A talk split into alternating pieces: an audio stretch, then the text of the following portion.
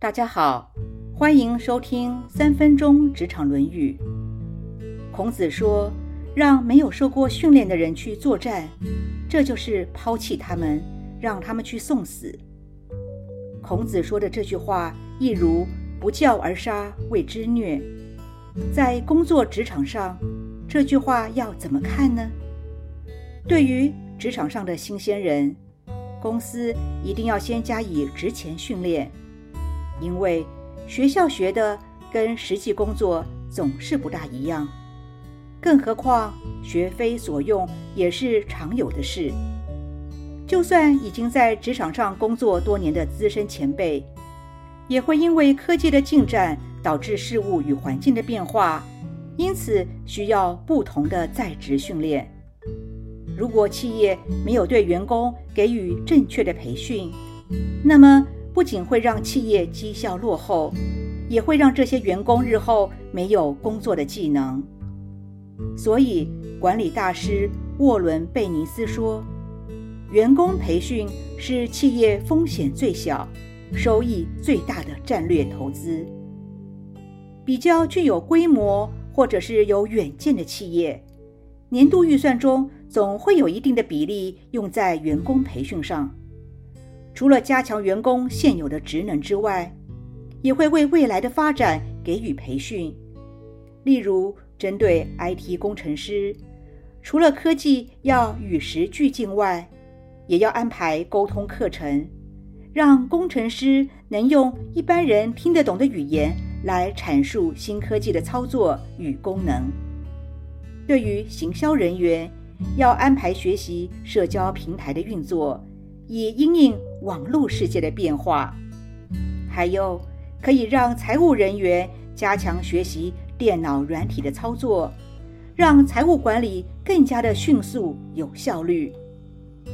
松下幸之助说过：“企业最大的资产是人，只有强化员工的技能，才能让企业有更多的竞争力与更好的发展。”在竞争激烈多变的时代，对于工作者而言，今日如果没有自知自觉、主动进修、积极参与在职培训，那么明日就会被企业所淘汰。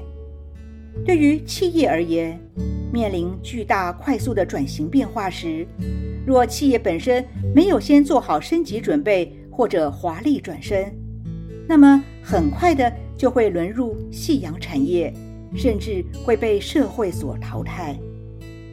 就像很早期的三轮车夫，如果不会开车，那么就会在运输产业中失业。当个人电脑开始的时候，若没有跟上学习，那么很快的就会被职场所淘汰。如今，AI 人工智慧高度发展。又会有哪些工作的人会面临被取代的命运呢？又有哪些新兴职业会快速兴起以及被需要呢？企业主及个人都做好转型升级的准备了吗？阿德勒有句名言说：“没有不可教的学生，只有未善尽职责的学校、教师和家长。”面对多变化的未来。